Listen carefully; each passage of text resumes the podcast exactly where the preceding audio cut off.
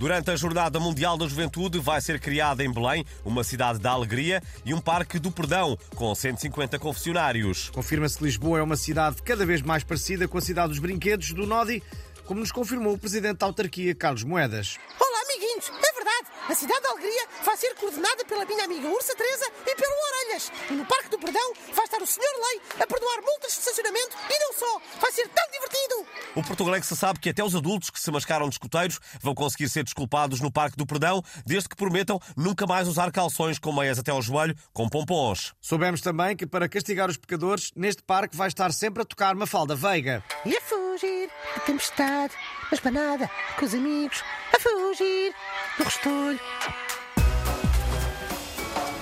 Depois da demissão de Graça Freitas, Rui Portugal fez saber que está pronto para se candidatar ao cargo de Diretor-Geral da Saúde. E o Portugalex está todo o apoio a esta candidatura por motivos óbvios. Ora viva, meus amigos! Espero que, como Diretor-Geral da Saúde, a minha presença no Portugalex seja mais assídua, porque estou certo de que isso será aprazível para todos. Ah, vai ser de certeza.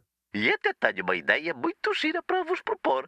Agora que já ninguém liga à Covid, eu podia apresentar um boletim diário com a atualização de todo o tipo de números, desde as demissões do governo ao número de vezes que o hashtag gratidão foi usado por influencers nas últimas 24 horas. Não é uma boa ideia? Ótima. Por nós, começa quando quiser. Muito obrigado, meus amigos. Para agradecer o vosso apoio, vou enviar-vos um frasquinho de compota de mirtilos feita por mim.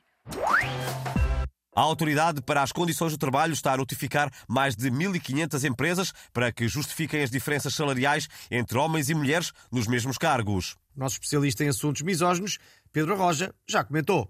A justificação é muito simples.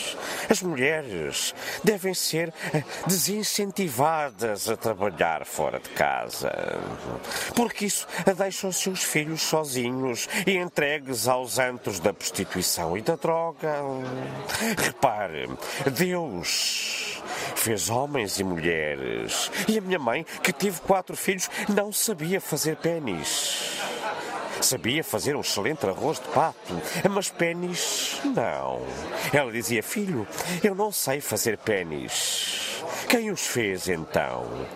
Foi Deus. E não se fala mais nisso. Pronto.